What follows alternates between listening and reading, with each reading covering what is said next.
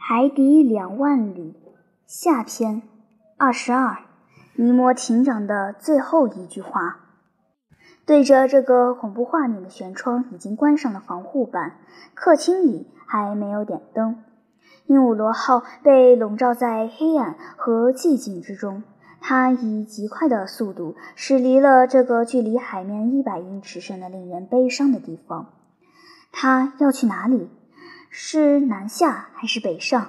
在实施了这一恐怖的复仇行动以后，这个人要逃往哪里？我回到了自己的房间，尼德和巩赛伊正默默地在那里等我。对于尼摩艇长，我心里产生了一种难以克制的厌恶，无论他因为他们蒙受过多少苦难。他没有权利对他们进行这样的报复。他虽然没有使我们成为他的同谋，但至少成了他这些复仇行动的目击者。这已经太过分了。十一点，顶灯重新亮了。我走进客厅，里面空无一人。我查看了所有的仪器。鹦鹉螺号正以每小时二十五海里的速度向北逃遁，时而浮出海面，时而潜入三十英尺深的水层。根据海图上的标示，我发现我们正经过英吉利海峡的入口，并以无与伦比的速度向北极海域航行。我勉强能够看清从我们旁边游过的长鼻角鲨，经常出没这一带海域的猫鲨、锤头双脊鱼、很大的鹰石手鱼，成群密密麻麻的像国际象棋中的图案的海马，像金蛇炎火蜿蜒而行的海鳗，成群蜷缩着大螯落荒而逃的螃蟹。以及速度与鹦鹉螺号匹敌的鼠海豚，不过现在不可能对它们进行观察、研究和分类。临到傍晚时分，我们已经在大西洋上航行了两百法里。夜幕降临，黑暗笼罩着大海，直到明月升起。我回到了自己的房间，无法入睡，噩梦困扰着我。恐怖的沉船情景反复在我脑海中浮现。从这天起，有谁能够知道鹦鹉螺号要在北大西洋海域把我们带到哪里去？始终以难以估计的速度在航行，始终被笼罩在北极的浓雾之中。他会去斯匹茨卑尔根群岛和新地岛冒险吗？是否会去白海、格拉海、奥比湾、利亚洛夫群岛和陌生的亚洲沿海等无人光顾的海域游业吗？我无可奉告。这样流逝的时间有多长，我无法估计。潜艇上的时钟已经停止，就像在极地一样，白昼和黑夜不再按正常的规律运转。我觉得自己被带入一个离奇的世界。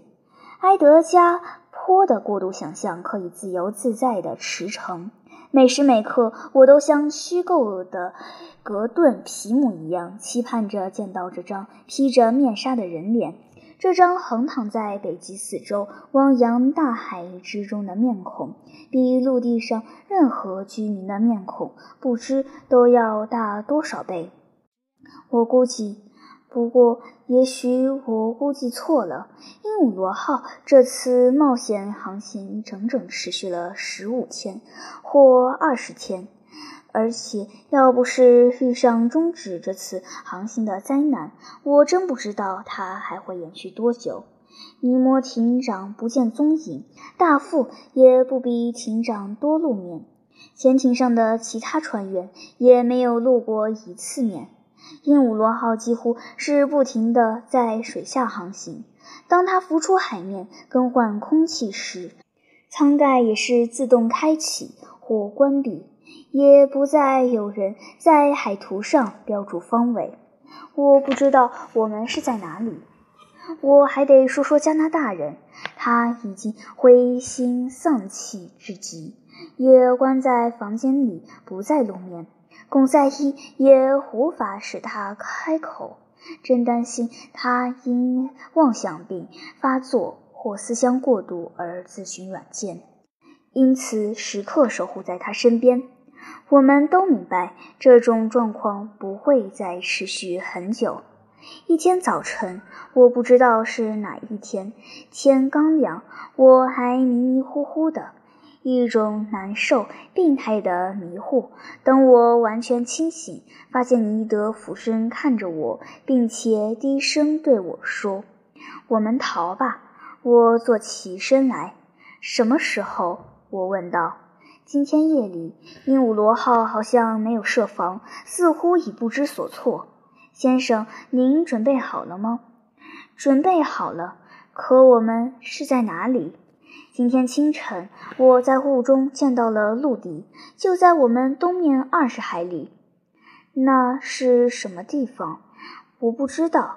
不过管它是什么地方，我们就往那里逃。说的对，尼德。好，我们今夜就行动。哪怕被大海吞没，也要逃。海况十分糟糕，风刮得很猛。不过，华鹦鹉螺号上的小艇走二十海里，我倒不怕。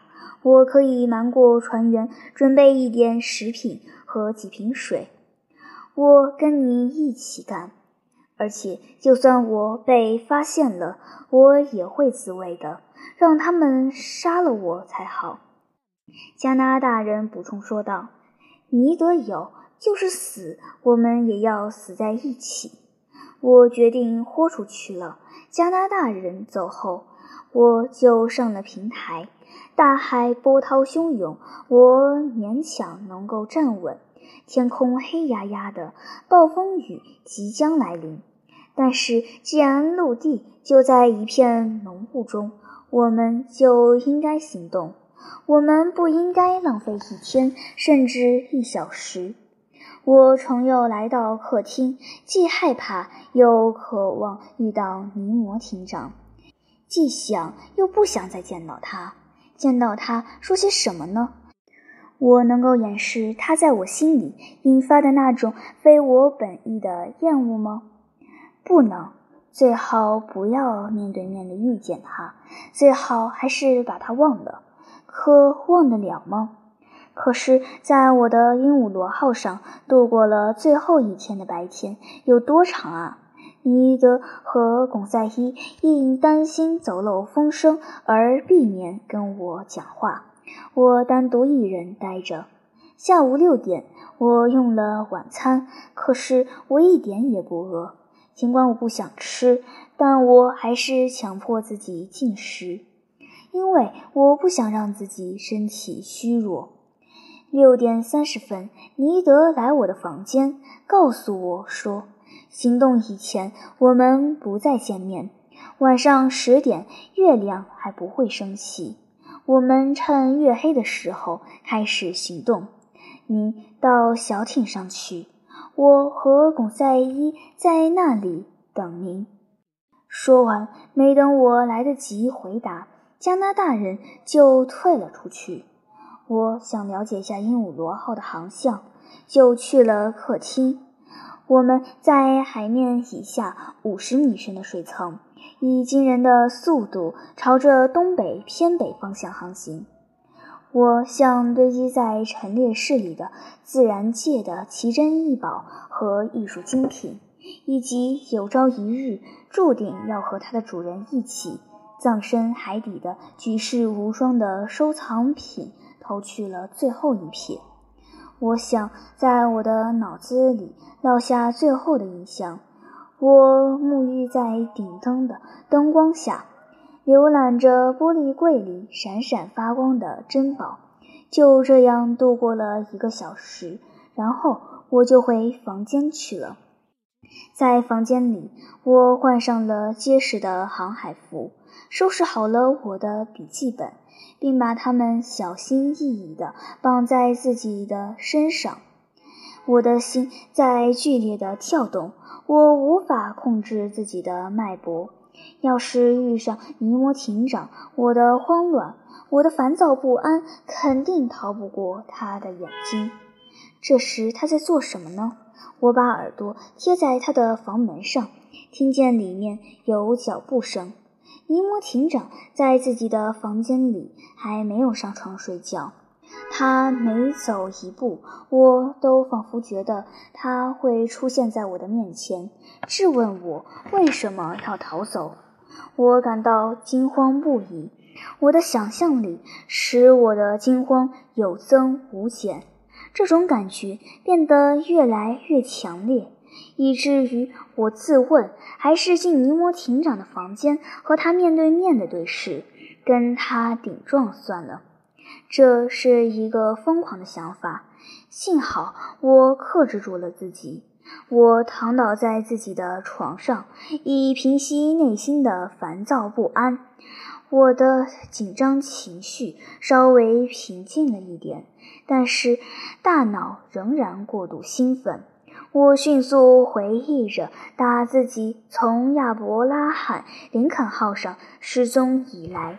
在鹦鹉螺号上经历的所有快乐和不幸的往事：海底狩猎、托雷斯海峡、巴布亚土著人、搁浅、珊瑚墓地、苏伊士海底隧道、桑托林岛、克里特岛潜水人、维戈湾、亚特兰蒂斯、大浮冰、南极、囚禁冰层。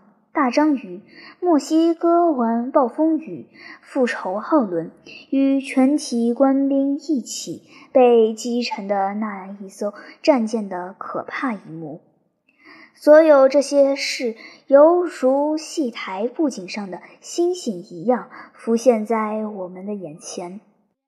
而这时，尼摩艇长在这个特殊的场合不断地变得高大。它的特征愈加凸显，变得超凡脱俗。他不是我的同类，他是一个海洋人，一个海神。九点半了，我双手捧着自己的脑袋，生怕它会炸裂。我合上了眼睛，不想思考，还要等待半个小时。半个小时的噩梦会使我发疯了。就在这个时候，我听到了朦胧的管风琴和弦，一支不知名的歌曲的悲怆和声，一个与陆地断绝关系的灵魂的怨诉。我同时动用我全部的感官，在倾听，几乎屏住了呼吸，像琴长一样沉浸在一种他脱离世俗的对音乐的痴迷之中。我脑子里突然闪过一个念头，把我给吓坏了。尼摩艇长离开了他的房间，他在我逃跑必须经过的客厅里。也许我会最后一次在客厅里碰上了他，他会看见我，还会和我讲话呢。他只需做一个手势，就能要我的命。他只要说一句话，就可以把我绑在潜艇上。此时，十点的钟声就要敲响了。离开我的房间，去和我的同伴们会合的时候到了。即使是尼摩艇长站在我的面前，也不能有任何犹豫。我小心翼翼地推开房门。可是，我仿佛觉得房门在旋转时发出了可怕的响声。也许这一个响声只存在于我的想象之中。我在鹦鹉螺号昏暗的纵向通道里摸索着前进，每走一步都要停下来平息一下心跳。我走到客厅的前角门，轻轻地把门推开。客厅里一片黑暗，能听到轻微的管风琴声。尼摩艇长就在那里，他看不到我。我甚至认为，只要他完全被音乐所陶醉，就是灯火通明，他也发现不了我。我在地毯上慢慢移动着双脚，以免发出哪怕是最小的碰撞声，暴露我的行动。我花了五分钟的时间，才走到客厅尽头那扇通往图书室的门。我正要开门，尼摩艇长的一声叹息把我吓得停在原地，不敢动弹。我知道他站了起来。图书室的机里灯光渗到了客厅，我甚至隐约看见了他。他双臂交叉在胸前，一声不吭，像一个幽灵一样，疾步朝我走来。他那受压迫的胸脯由抽泣起伏着。我听见他喃喃地说了这么一句话。我听到他说的最后一句话：“万能的上帝。”够了，够了！这是这个因良心发现而发自肺腑的忏悔。我一阵慌乱，赶紧冲进图书室。我登上了中央扶梯，沿着上层纵向通道来到小艇旁。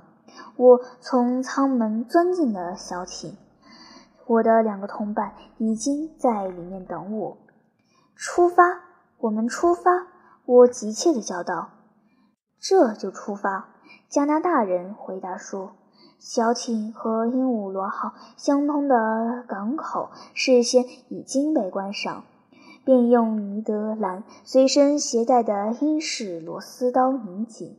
小艇的舱门已关上。加拿大人开始松开将小艇和潜艇拧在一起的螺栓。”突然，潜艇舱里传来一阵响声，有人在高声对答。发生了什么事？有人发现了我们的行动。我觉得尼德兰把一把匕首塞到了我的手里。对，我们应该做好牺牲的准备。我低声说道。加拿大人停下了手中的画，不过一个重复二十遍的名词，一个可怕的名词，告诉了我鹦鹉螺号上发生的骚动。潜艇上的人不是冲着我们来的。大漩涡，挪威西海岸的大漩涡。挪威西海岸的大漩涡，难道还有比这更可怕的名词，能够在一个更加危险的场合传入我们的耳朵吗？这样看来，我们正处在挪威沿海危险的海域喽。鹦鹉螺号会不会在小艇脱离它时被卷入漩涡？众所周知，在海水涨潮时，潮水拥挤在弗罗群岛和罗弗敦群岛之间的海域里，水流急速加剧，势不可当，形成湍急的漩涡。船只一旦被卷入其中，就别想脱身。惊涛骇浪从四面八方涌向这里。形成了一个被恰如其分地称作“大西洋第一漩涡”的大漩涡，其吸引力直径竟达十五海里。不但船只，就连鲸鱼，甚至北极熊也被卷进了这道漩涡。鹦鹉螺号被他的艇长无意，也许是故意的，开到了这里。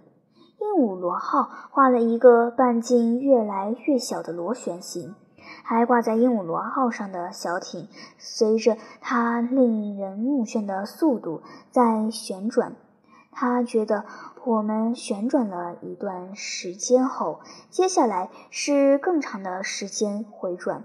我们惊恐不已，我们恐慌至极，血液停止了循环。神经已经失去了反应，大汗淋漓、弱不禁风的小艇被惊天动地的巨响所包围。几海里以内回响着海浪的咆哮声，急流冲击在海底尖利的岩石上，发出震耳欲聋的响声。再坚硬的物体也会粉身碎骨，树干被冲毛了表面。用挪威人的话来说，变成了毛皮。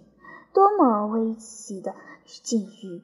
我们胆战心惊地在急流中颠簸，鹦鹉螺号像人一样在进行着自我防卫。它那钢铁骨架在呻吟，有时候它直立起来，我们便随之横着躺倒。双手抓紧了，尼德喊道：“得把螺栓重新拧紧，贴在鹦鹉螺号上，我们还可能有救。”没等他把话说完，只听见咔嚓一声，螺母掉了。脱离了鹦鹉螺号的小艇，犹如投石器掷出的一块石头，坠入了漩涡中央。